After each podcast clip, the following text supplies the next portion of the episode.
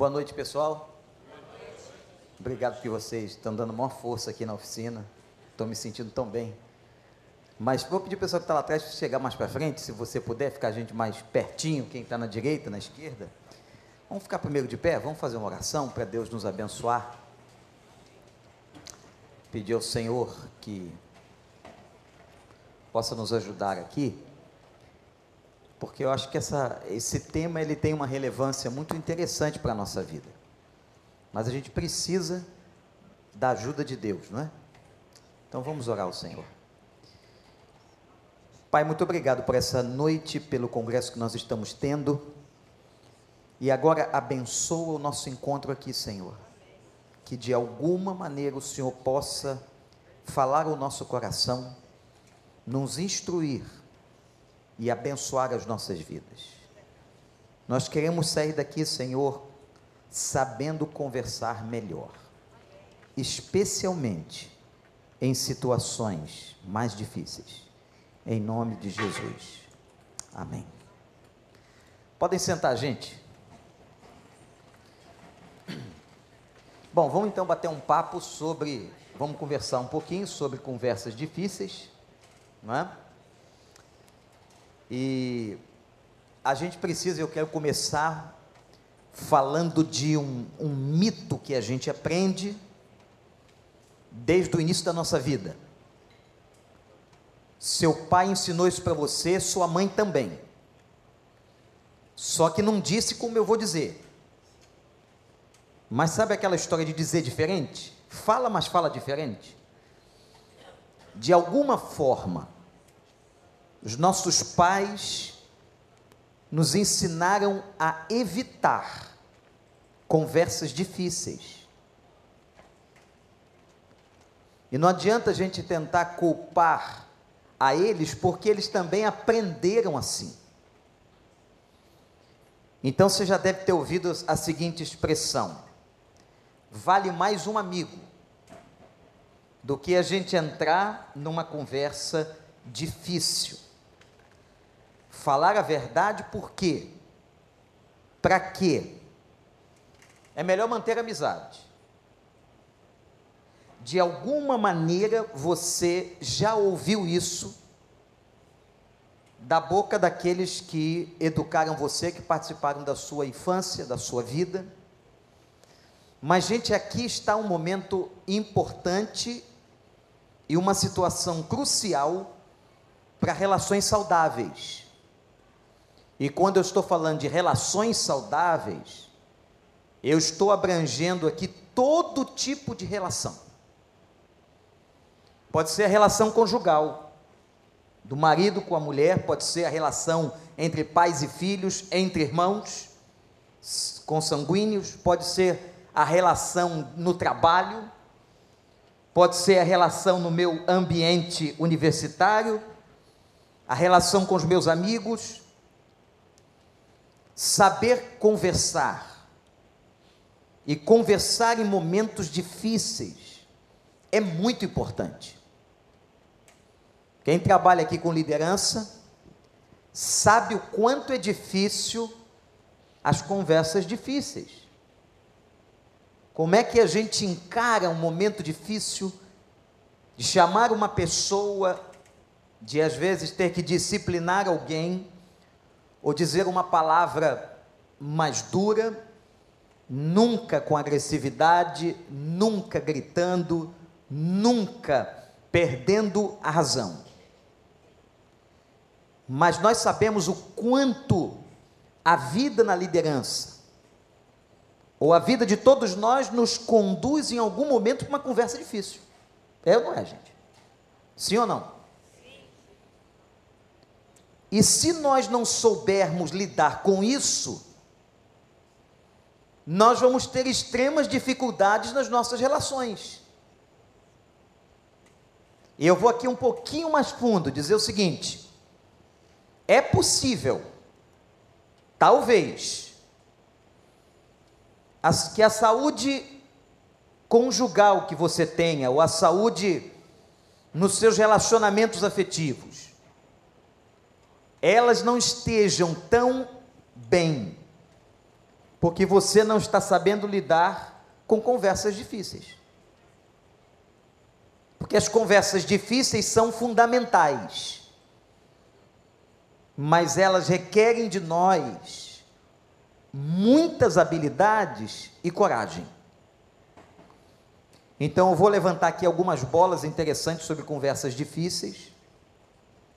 É um tema raro, eu só ouvi uma pessoa falar sobre isso, vou citá-lo daqui a pouco, numa palestra da Willow em Chicago.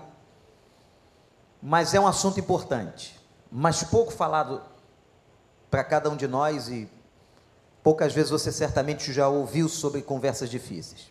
Primeira coisa que eu queria que você anotasse no seu coração: o que são ou o que é uma conversa difícil? Qual é o conceito de ter uma conversa difícil? Quando que essa conversa pode ser considerada uma conversa difícil? Eu estou, estava há pouco me referindo a Joseph Genry, que foi um preletor do Summit 2013, que falou sobre este assunto. Este homem trabalha com organizações de treinamento em vários lugares do mundo e foi palestrante do Summit 2013 e escreveu um livro sobre esse tema que foi considerado o livro mais vendido pelo New York Times. Então, é uma sinalização interessante. Um livro que tem o tema Conversas Difíceis, traduzindo para o português, e é um dos livros mais vendidos no mundo, segundo um jornal tão importante, é porque tem alguma relevância.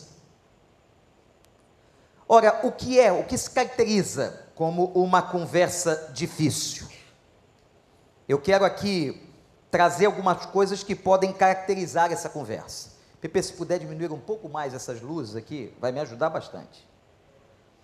Primeira coisa que eu quero dizer para vocês é que as conversas difíceis elas acontecem em um momento de grande interesse para as duas partes que estão conversando. Então há uma relevância importante no assunto. Isso caracteriza o momento da conversa difícil. É importante para mim, é importante para o outro que está dentro da conversa o assunto para nós dois, para você e para o outro ou para os outros, é um assunto importante. Segunda coisa, que pode caracterizar uma conversa difícil. Naquele momento em que você sabe que a conversa é difícil, você sabe que vai enfrentar uma opinião diferente da sua. Por isso que a conversa vai se caracterizando como algo difícil. Isto é, aquela pessoa ou aquelas pessoas com as quais eu agora vou conversar, provavelmente, ou eu sei, ou eu tenho uma percepção, a percepção é algo diferente de saber, ou eu sei, ou eu percebo, ou eu intuo que elas têm uma posição diferente da minha sobre aquele assunto. Ora, se eu estou conversando com alguém e eu sei que a posição do outro é favorável, é idêntica à posição que eu tenho, essa conversa é fácil. Concordam, gente? Agora, se eu estou conversando com uma pessoa, se eu estou tratando com um liderado, se eu estou conversando com a esposa ou com um amigo e sei que o outro lado tem uma posição diferente da minha sobre aquele assunto, aquela conversa se caracteriza por uma conversa difícil. Então vejam bem, eu quero voltar a essas duas caracterizações de uma conversa difícil. Primeiro, ela trata de um assunto interessante e relevante para as duas partes, emissor e receptor, as partes envolvidas. Segundo, eu sei que aquela pessoa com quem estarei conversando, ou as pessoas com as quais estarei conversando, tem uma posição diferente da minha sobre o mesmo assunto. Terceiro, conversas difíceis envolvem um momento de grande emoção. E aqui é muito importante a gente entender o seguinte, gente, nós somos seres emocionais. As emoções nos acompanham o tempo todo. Você não está aí parado ouvindo uma preleção, não, você está reagindo. Conquanto seja um nível de reação em níveis mais baixos, você está emocionalmente reagindo aí agora. Eu posso utilizar as palavras de alguma maneira e você se emocionar ou sentir a sua emoção de várias formas. Por exemplo, você pode ficar com raiva do que eu estou dizendo. A raiva é um tipo de emoção. Você pode chorar com aquilo que eu estou dizendo, isto é, a minha fala alcança de alguma maneira a sua emoção e provoca uma reação emotiva. O choro é uma reação emotiva.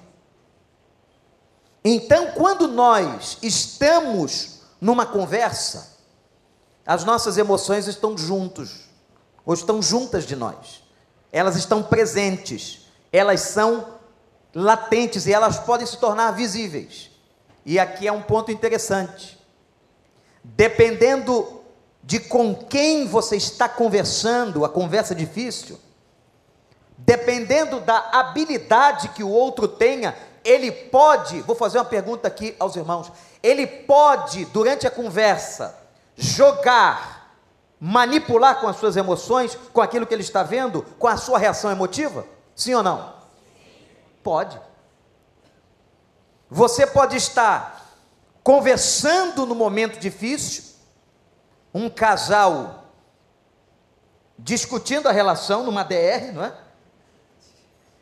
e naquele momento o outro lado percebe o seu nível emocional e automaticamente, por uma questão de mais ou menos habilidade, ele vai manipular com a sua emoção. Então vamos lá.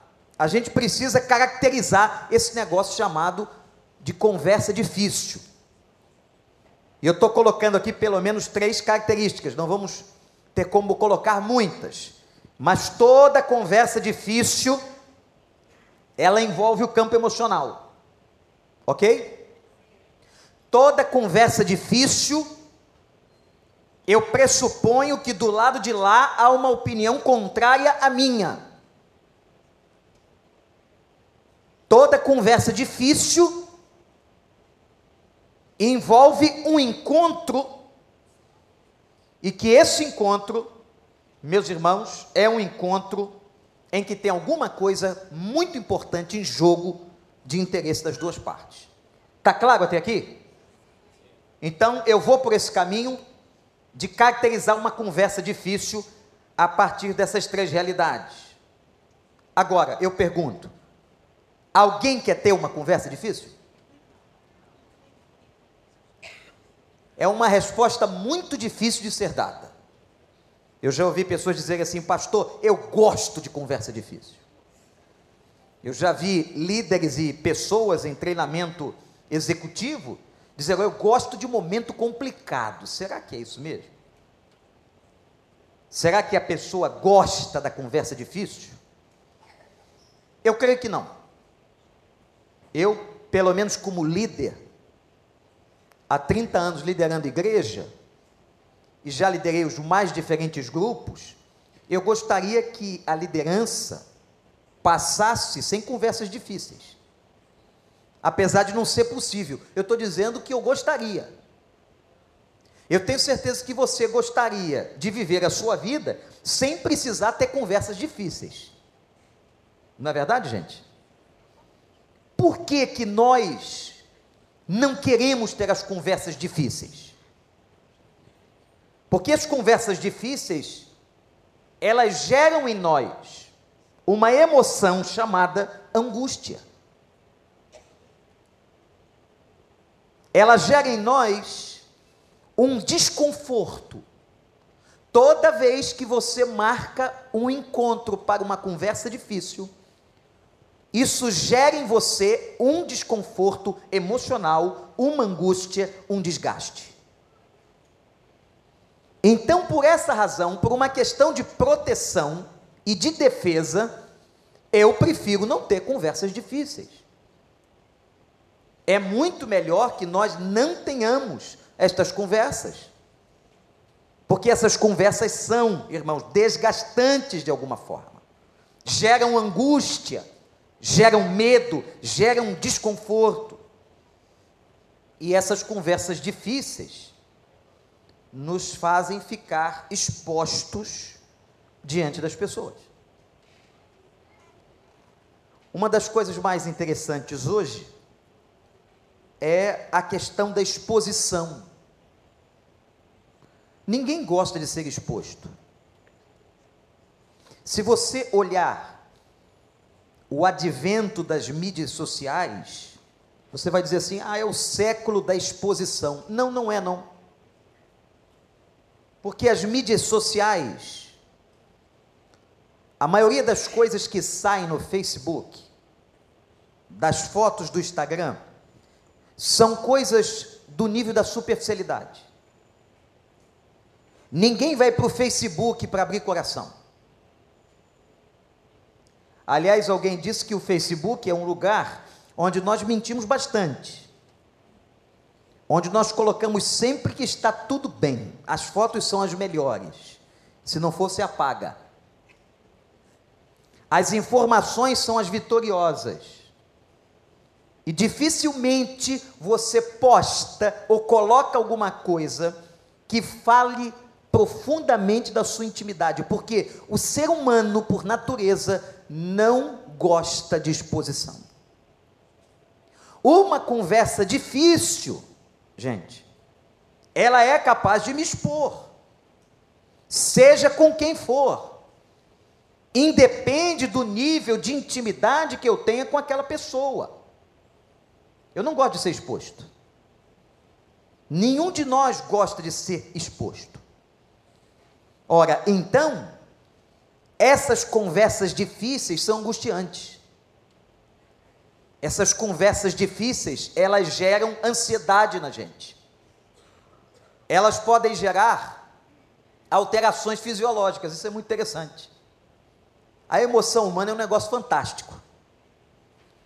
A emoção humana é capaz de fazer você ter uma alteração gastrointestinal, entendeu? No popular é o seguinte: você sente uma emoção e corre para o banheiro. Como é que uma emoção mexe com o intestino? Quer ver um negócio ainda mais forte? A emoção é capaz de provocar aceleramento do batimento cardíaco de uma pessoa. A pessoa está emocionada porque ela vai encontrar alguém que gostaria muito. Pelo menos no início acontece isso. E o coração acelera. Como é que o encontro ou a emoção de encontrar uma pessoa acelera meu batimento cardíaco? Isto é, meu coração bombeia sangue com mais velocidade. Impressionante. Existem lugares no cérebro aonde as emoções encontram correspondência. Qualquer professor de neuroanatomia vai lá com um alfinete no cérebro de um cadáver e vai apontando os lugares de alterações emocionais, as reações. É muito interessante isso. Ó, então quem é que te, quer ter uma conversa difícil? Se a conversa difícil é desgastante, se a conversa difícil ela é estressante, a conversa difícil pode provocar um ataque cardíaco? Você acha que uma conversa difícil pode levar uma pessoa a infartar? Sim ou não? Pode, gente? Pode. Pode sim. Uma conversa difícil pode gerar uma doença a médio e longo prazo? Pode. As palavras que foram ditas naquele encontro, naquela DR, pode marcar a pessoa. Então, Primeiro fato importante: ninguém quer ter uma conversa difícil. A conversa difícil é desgastante para o líder, para o casal, para o irmão, para todo mundo, para o pastor também. Agora, gente, aí vem a notícia pior: não tem como fugir das conversas difíceis na vida. Pode anotar no seu coração: todos nós precisamos ter conversas difíceis. Na vida do líder, na vida do cônjuge, marido, da esposa, as conversas difíceis estarão sempre presentes. E aí eu vou para um outro lado da análise emocional. O não ter conversas difíceis, ou evitar a conversa difícil, pode provocar tanto adoecimento, que a pessoa também pode chegar a todas essas consequências que eu acabei de mencionar. Uma pessoa que não tem uma conversa difícil vai procrastinando a resolução de um problema. Isto é, ela vai jogando o lixo para debaixo do tapete, é daí que vem a palavra freudiana recalque tão utilizada na psicanálise. Recalcar alguma coisa é colocar debaixo de. Isso é recalque. Eu não quero ter a conversa difícil, então eu pego aquele conteúdo e recalco. Eu não quero ter aquela conversa difícil e eu engulo. Aí um dia você briga e diz assim: Eu estou engolindo há muito tempo, mas a decisão de engolir foi sua, não foi do outro. Correto? Às vezes nós falamos para o outro como se o outro fosse sentir culpado. Olha, eu estou há muito tempo guardando. Problema seu. Dissesse antes. Eu estou há 12 anos para falar alguma coisa com você. Ué, por que demorou tanto? Porque à medida que eu recalco, à medida que eu jogo o lixo embaixo do tapete, eu gero o mesmo nível de adoecimento emocional para dentro de mim mesmo. Eu gero uma coisa que está na Bíblia. Hebreus 12, 14. Uma coisa que a Bíblia chama de raiz de amargura. Vejam, é raiz de amargura. Não é uma semente de amargura, é uma raiz. E o texto do autor aos Hebreus diz que a raiz de amargura produz efeitos e efeitos não apenas em mim mesmo, como a todos quantos estiverem ao meu redor. Presta, presta atenção. Olha como muitos problemas das nossas relações têm a ver com raiz de amargura. Às vezes o outro que está com você não tem diretamente culpa no processo, mas ele vai sofrer as consequências da sua raiz de amargura. Seu filho pode não ter nada com isso, mas ele vai sofrer consequências da sua raiz de amargura. Sua esposa, seu marido, seu funcionário, pode não ter nada a ver com a sua raiz de amargura, mas ele acaba sofrendo as consequências, porque a raiz de amargura, diz o texto, brotando isto é, ela vingou e ela gera consequências no campo emocional para o indivíduo e para todos quantos estão ao redor dessa pessoa. Então, eu não ter conversas difíceis é muito ruim, é muito danoso. Eu estarei recalcando, eu estarei escondendo, eu estarei provocando uma situação. Na verdade, quando você joga lixo debaixo do tapete, você não elimina o lixo, você só esconde. Agora vamos a um outro aspecto interessante sobre a questão das conversas difíceis. Toda conversa difícil, principalmente você que é líder tem que entender isso, é um momento de confronto. Existem vários níveis de confronto, não vou entrar nisso aqui. Mas toda conversa difícil, que tem um assunto que interessa as duas partes, que mexe com a emoção, que eu sei que o outro pensa diferente, todas essas, essas caracterizações da conversa difícil. Quando eu vou para tê-la, é um momento de confronto. E aí entra uma situação muito importante, que vai da constituição psicológica de cada um. A competência em dizer não na conversa difícil. Muitas pessoas adoecem e perdem os seus relacionamentos porque não souberam dizer não. Não souberam colocar o que é o não. O não é um limite. O não é uma expressão do limite. Não avance, eu não vejo assim, eu não concordo, não pode, pare. Então, quando eu confronto uma pessoa, ou quando eu confronto alguém numa conversa difícil, eu tenho que aprender e entender que em alguns momentos eu tenho que colocar o limite. E não adianta, e aqui vai uma palavra especialmente para quem lidera o seu departamento, funcionários, a igreja, seja o que for. Não adianta esse papo de que eu não quero me envolver. Quem está na chuva, diz a Bíblia, é para se molhar. Não existe um versículo específico com essa expressão, mas se você está no contexto, você tem uma responsabilidade. Não tem como eu liderar e não confrontar. Não tem como eu liderar e não dizer não. Alguém pode perguntar para mim ou perguntar para o pastor Mário Vega, como é que ele lidera uma igreja há 30 anos? Como é que o Bill Raibos lidera uma igreja há 42 anos? Como é que um pastor chega a 30 anos de ministério no mesmo lugar? Eu vou dizer para você, é dizendo muito não. É confrontando em amor, mas confrontando muitas vezes. Irmão, se o líder não tiver uma posição clara, firme, determinada, ele é engolido. E não confunda uma posição firme e determinada com algum tipo de autoritarismo. Não, porque o conceito de autoritarismo, autoritarismo é a corrupção da autoridade. E eu estou falando de autoridade, não de autoritarismo.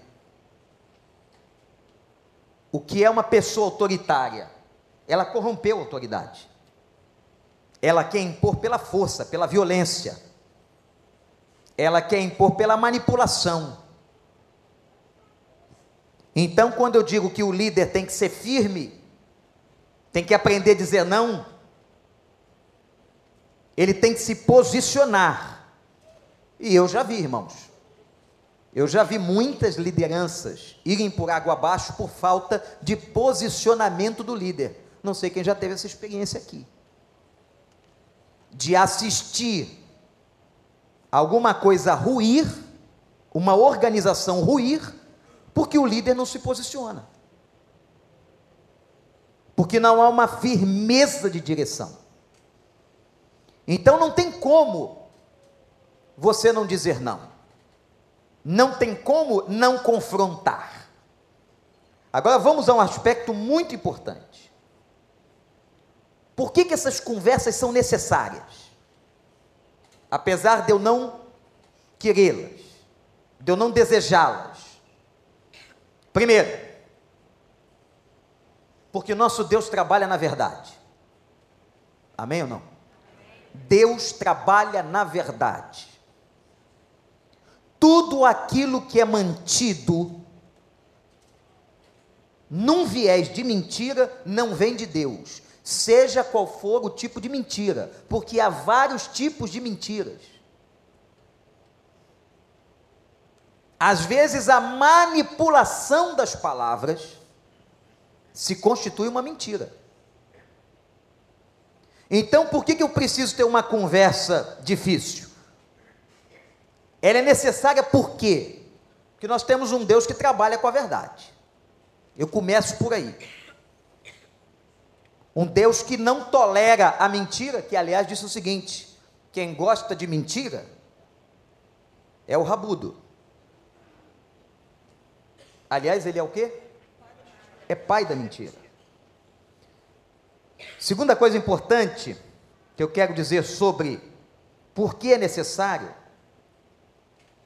nós precisamos interromper aquilo que tira a nossa total potencialidade. Eu vou explicar isso aqui.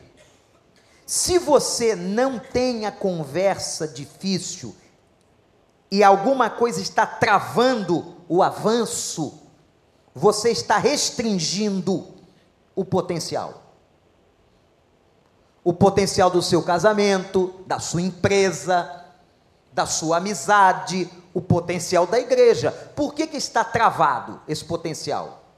Porque há alguma coisa que está impedindo há uma parede que impede o avanço. Ninguém pode alcançar a vida abundante ou frutificar plenamente, ou ser potencialmente tudo que Deus quer, se tem alguma coisa travando sua vida. Alguma coisa que não deixa você caminhar, não deixa você avançar. Você está sempre parando naquela parede Aquela parede te trava a sua potencialidade, a sua competência, seus dons, seus talentos ficam impedidos de serem desenvolvidos plenamente. Por quê? Porque tem uma, uma questão, tem uma pendência. Outra coisa importante. Primeiro, Deus trabalha na verdade. Segundo, eu tenho que tirar a trava para desenvolver plenamente o meu potencial.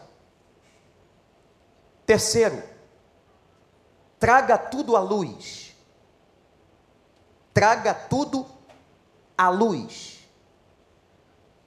Quando a luz chega, o poder das forças das trevas se dissipam.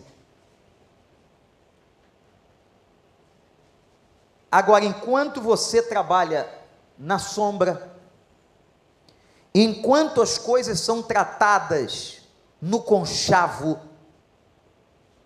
enquanto são tratadas de maneira sombria, e não na luz, e não há exposição, e não há clareza, a coisa não se resolve.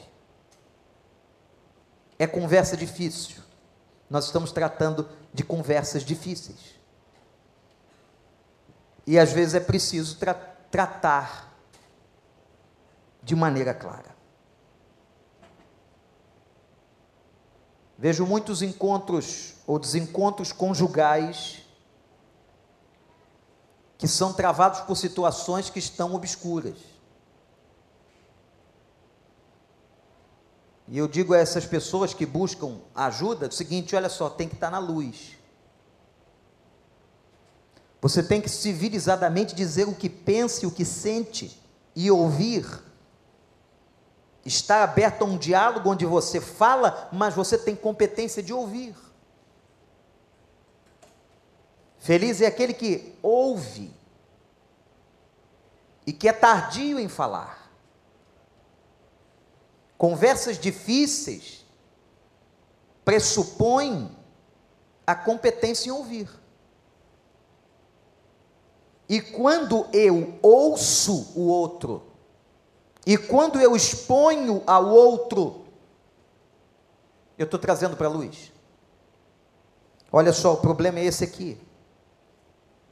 É interessante como é que Jesus manda a gente tratar as questões com as pessoas. Se você pegar o Novo Testamento, você vai ver que ele tem uma única maneira de tratar um problema, mesmo se você for a vítima ou se você foi autor do ato. O texto diz o seguinte: se alguém te ofendeu, olha só, se alguém te ofendeu, você é vítima, vá a ele.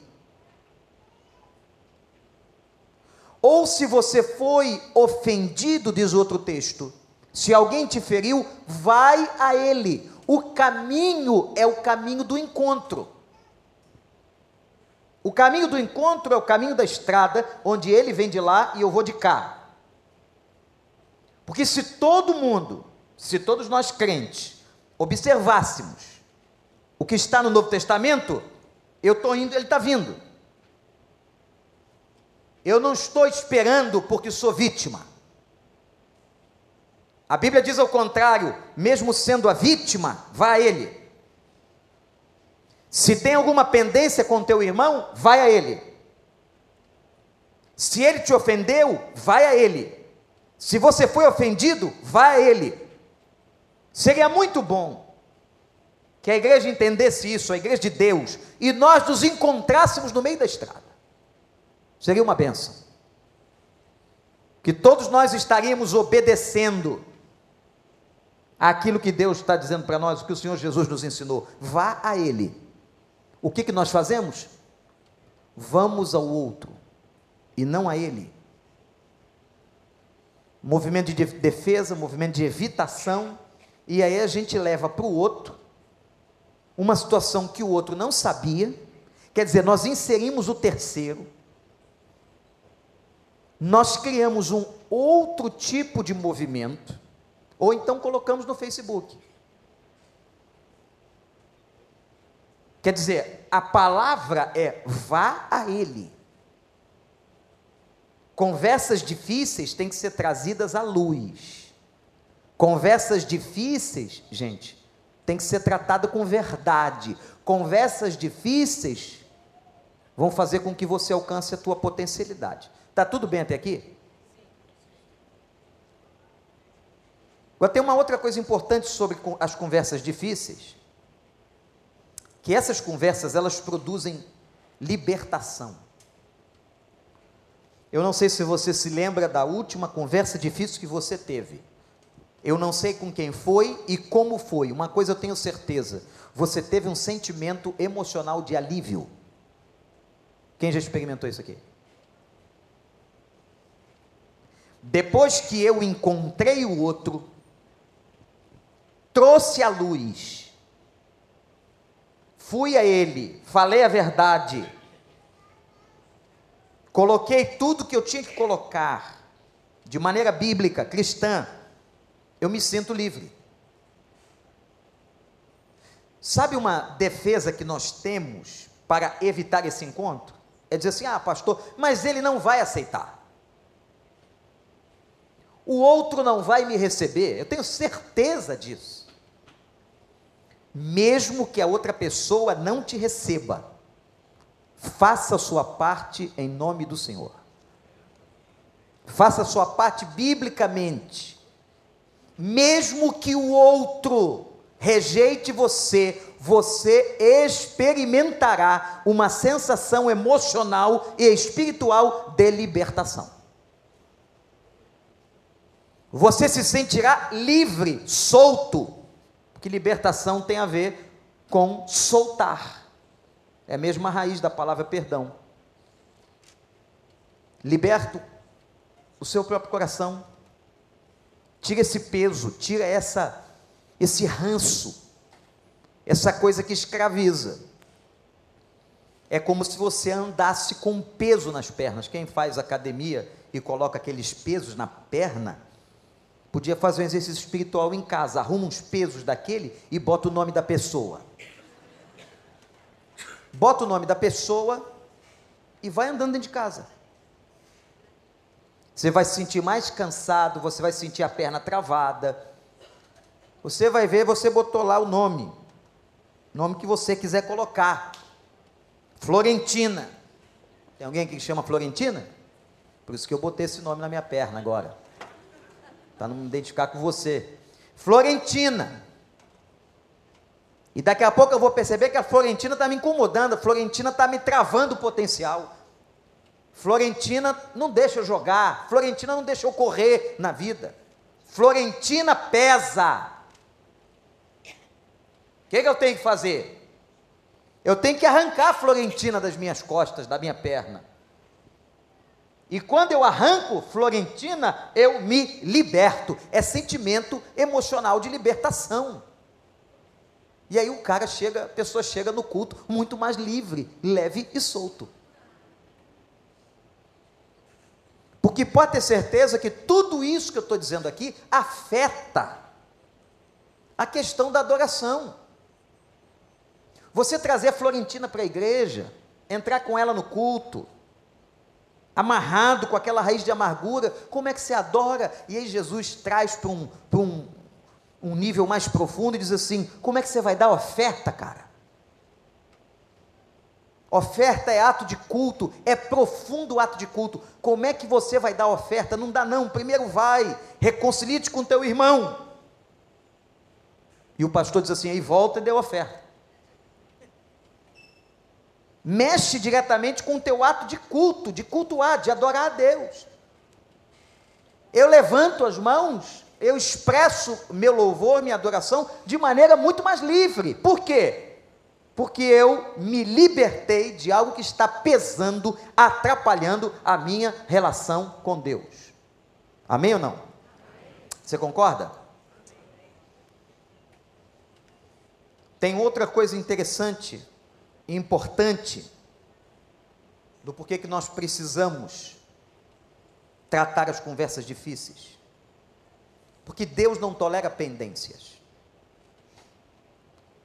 Então eu disse quatro coisas sobre o porquê precisamos conversar conversas difíceis.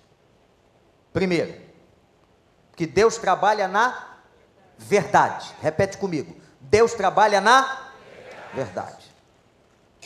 Segunda razão. Porque se eu não tratar as coisas difíceis, a minha potencialidade como ser humano seja profissional, como crente, fica travada. Eu não sou quem eu poderia ser, em toda a minha potencialidade. Terceiro, preciso tratar das conversas difíceis, porque o nosso jogo é na luz. Quem joga nas trevas não vem de Deus. E quarto, conversas difíceis produzem libertação.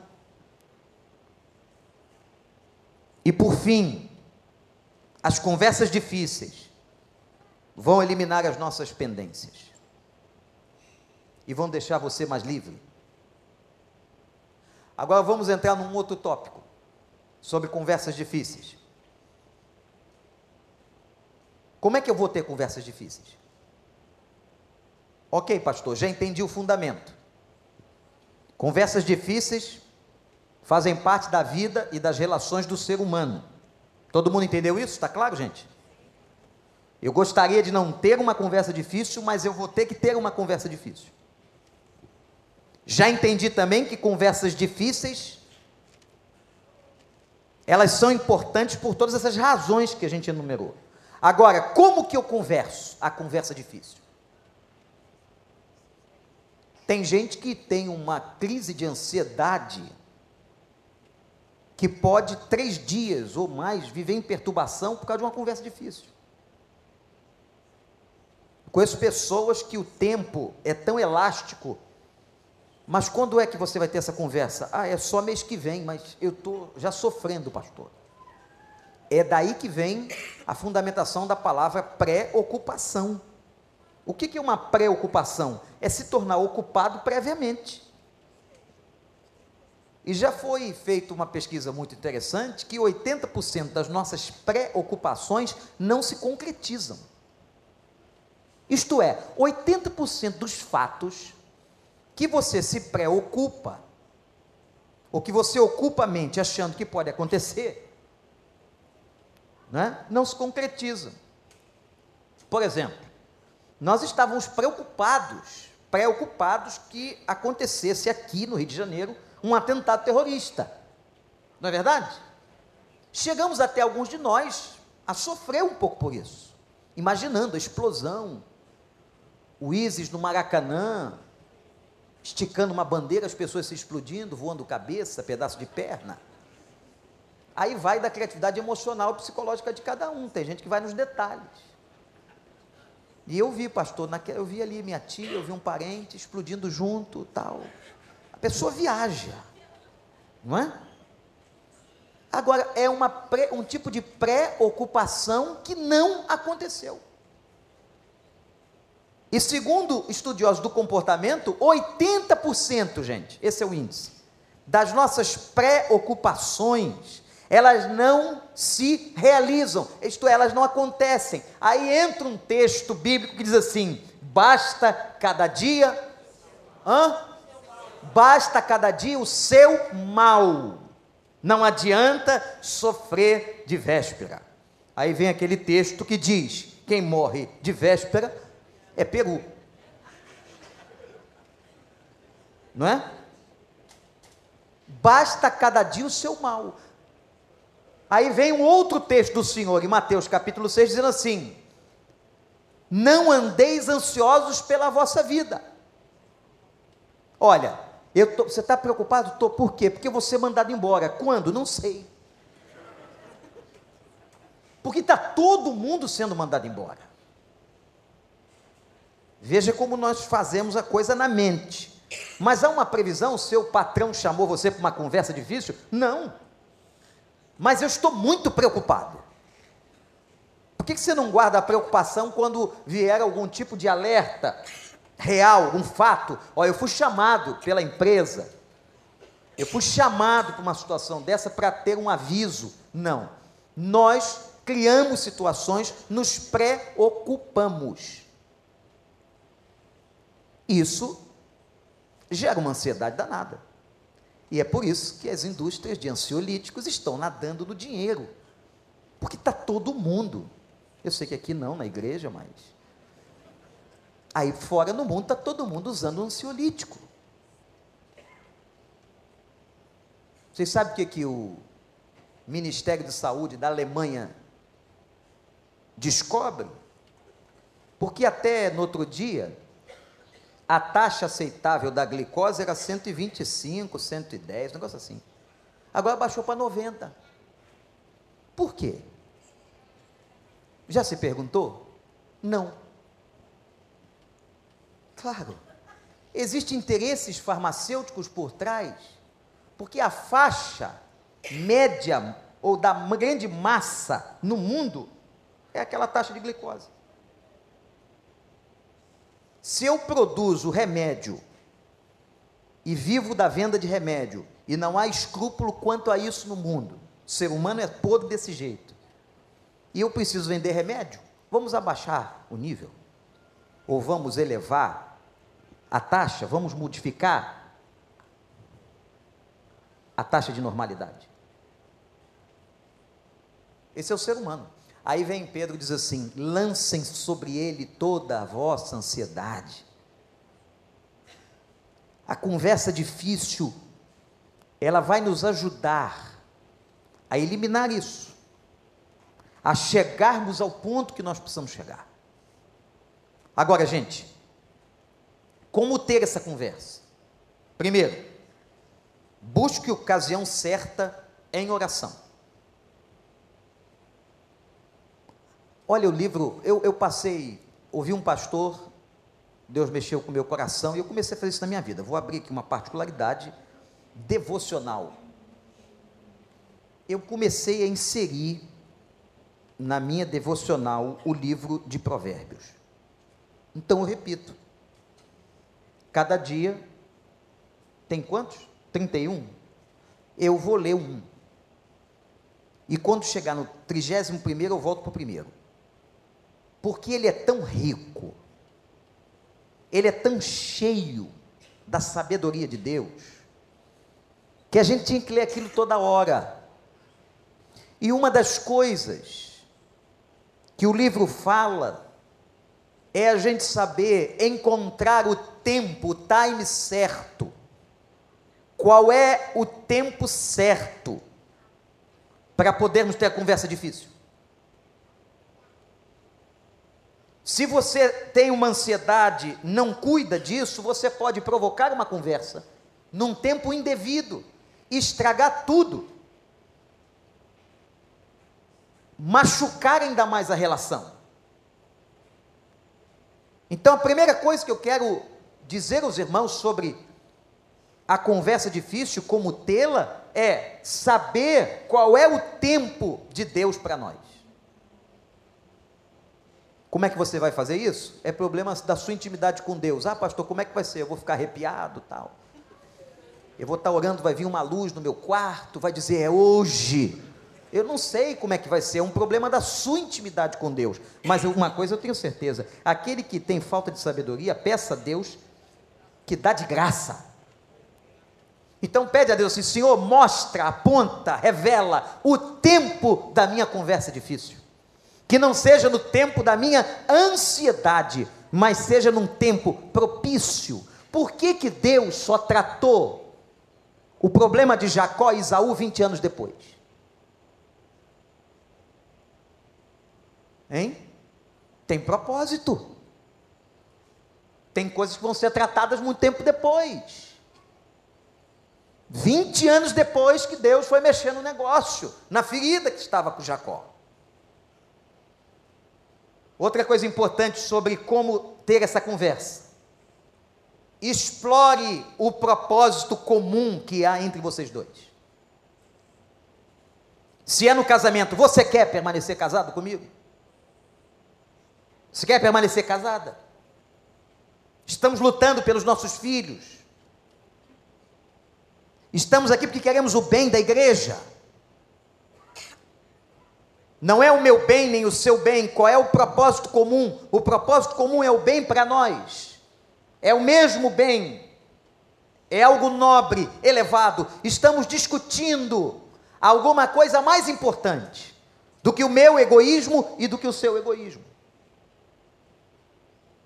Então, além de procurar o momento mais apropriado, entre por uma veia que seja um bem comum para os dois.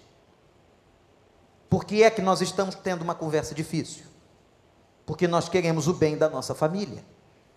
Porque nós queremos o bem da igreja. Porque nós queremos o bem do reino de Deus. Explore o propósito comum. Outra coisa, mantenha-se em equilíbrio. Aí você vai dizer, mas pastor, o senhor acabou de dizer que há pessoas com alto grau de ansiedade, que há pessoas desequilibradas. Existe realmente, mas muito além do poder da medicina, dos terapeutas ou dos fármacos, você tem uma coisa chamada Espírito Santo. Sabia que tem crente que não acredita mais nisso? E a Bíblia diz que parte do fruto do Espírito Santo, frutificar, parte da frutificação do Espírito Santo é domínio próprio. Então a falta de domínio tem a ver com espiritualidade. Uma pessoa que agride e diz eu não consegui me conter, isso não convence ninguém. É um problema sim de base espiritual. E aí pode vir outras bases, pode ter base emocional, pode ter base psiquiátrica, mas eu estou falando de base espiritual. Como é que a turma lá da igreja de Corinto, como é que eles marcavam os seus atendimentos psicológicos? No MAC, no Ministério de Aconselhamento Cristão. Como é que eles marcavam as consultas nos psiquiatras da época? Como? Não havia. Como é que aquela turma tratava isso? Quando eu cheguei no leste europeu, para tratar de situação de equilíbrio emocional do líder, com pastores da Ucrânia, e eu ouvi deles, pastor, isso não é comum à nossa realidade. Nós não tratamos essas questões dessa forma. Não é por preconceito, é por desconhecimento. Eu falei, como vocês tratam? Ele abriu Galatas 5. Nós procuramos andar por aqui. Então, a psicologia, ou a medicina, a psiquiatria, tudo um plus de Deus para nós, mas você já tem uma ferramenta, que é o Espírito Santo cravado na tua vida, na minha vida, e que produz domínio. Então, eu posso ter uma conversa equilibrada, sim ou não? Sim ou não? Eu posso. Eu posso ter uma conversa abençoada. Eu posso sair dali com a coisa resolvida. Vai depender da forma equilibrada como eu trato. Se você vai para a conversa difícil com os pés em cima, cheio de agressividade, você vai gerar coisa ruim, porque o livro de Provérbios e a palavra diz o seguinte: a palavra branda desvia o furor, mas a palavra dura suscita a ira. Então, três coisas que eu gostaria de deixar aqui sobre como ter conversas difíceis. Busque o tempo de sabedoria em oração. Segundo, explore o propósito comum a vocês dois. Terceiro, mantenha o equilíbrio. E eu vou parar aqui, mas nós teríamos dois estudos de caso na Bíblia para falar sobre conversa difícil. Eu vou só citar, mas não dá para a gente estudar. Primeiro caso de conversa difícil é Jesus e Pedro. Senhor, jamais te deixarei. Pedro, Pedro, jamais. Serei levado preso. Não, nós não deixaremos. Pedro, antes que o galo cante, você vai me negar três vezes. Ele negou a primeira, negou a segunda, negou a terceira, o galo cantou. Lucas é o único que diz que no momento que o galo canta, Jesus passa sendo preso pelo pátio. E olha, imagina, a narrativa do médico foi precisa muito precisa. Ele olha. E Jesus olhou para ele na hora que o galo cantou. Aquela, aquela olhada foi um tiro de vergonha. O que é que Pedro fez? Vou me matar. Chora amargamente e comete suicídio vocacional capítulo 21 de João diz assim: Vamos todo mundo pescar? O que, que Jesus tinha dito para eles? Vocês não vão mais pescar, vocês serão pescadores de homens. E ele chama a galera, olha só o líder quando está perdido, como leva outros. Um líder perdido leva os outros. Vamos embora, vamos pescar. Foi todo mundo pescar. Consequência de andar fora da vontade de Deus, de fazer o que Deus não quer que faça, não pegaram um peixe. Fora da vontade de Deus não tem peixe. Amém? Conversa difícil. Ele está na praia, Jesus morreu, ressuscitou, sumiu. Eu neguei, sou culpado, mas não estou encarando aquilo que os olhos não veem, o coração não sente, aparece Jesus na praia. Sabe quando você quer se desviar da pessoa? Ou quando você ir agora, não tem jeito, está no mercado junto comigo no mesmo corredor. Eu orei tanto para não aparecer. Olha, ainda tem gente que ora. Senhor, que eu não veja, que ele morra, que suma. A pendência está ali. Mas você pede a Deus que faça uma abdução daquele elemento, daquela pessoa. E aí Pedro está lá e o cara está na praia. E ele diz assim: Pedro, vem cá, senta aqui no divã do papai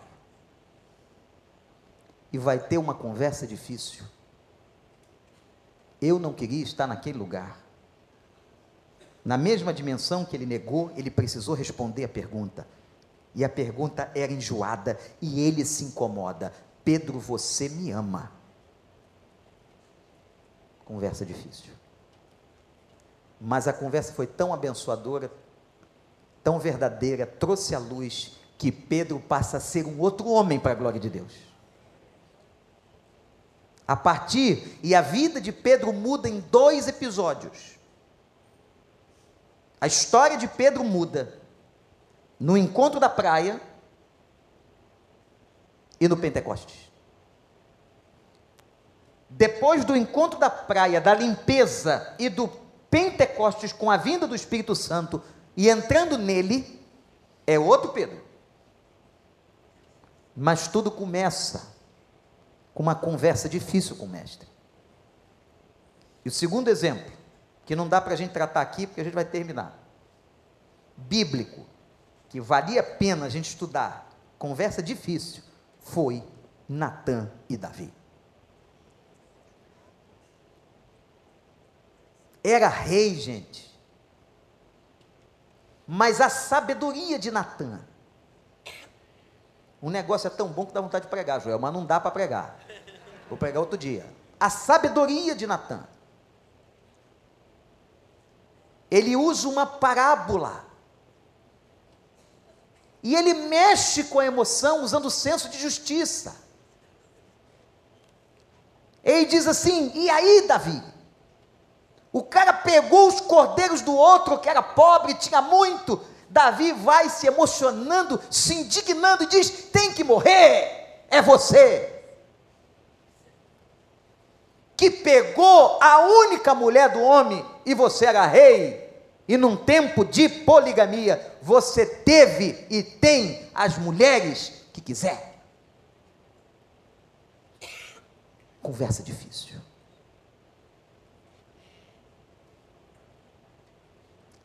Agora, sabe por que, que o tal do Davi não era fácil? E foi chamado homem segundo o coração de Deus? Não é porque ele não pecava, porque ele disse assim: pequei contra o Senhor. O rei, revestido da autoridade de Deus, cheio de humildade, dizendo: pequei contra o Senhor. Natan profere uma palavra de consequência sobre a vida dele, ele chora. Vê o filho do ventre de Betseba morto, ele chora. Ele foi um homem segundo o coração de Deus, porque ele era quebrantado. Uma pessoa que agrada a Deus, ela é quebrantada. Ela não é impecável, ela é quebrantada. Que conversa difícil entre Natã e o rei. Estuda em casa o episódio Pedro, Jesus e o episódio Natã, Davi. Mas tenho certeza de uma coisa, irmãos. É muito importante ter uma conversa difícil. E eu queria que hoje, agora, a gente terminasse e você tomasse uma decisão. Você e Deus que você decidisse ter aquela conversa difícil que precisa. Acaba com essa angústia, elimina a gênese desse câncer, coloca diante de Deus e diz assim: em nome do Senhor, em nome da verdade e trazendo para a luz, eu vou procurar ter essa conversa difícil para o meu bem e pela saúde do reino de Deus das pessoas e da minha própria casa. Obrigado, Senhor, por esse tempo aqui. Tão pequeno, tão rápido, mas onde nós pudemos conversar um pouco sobre conversas difíceis. Como elas são importantes. Ajuda-nos a tê-las. Nos dê equilíbrio, nos dê o tempo certo a decisão foi tomada agora no coração dos teus filhos, mas que o tempo, que o Kairós venha na mente de cada um deles.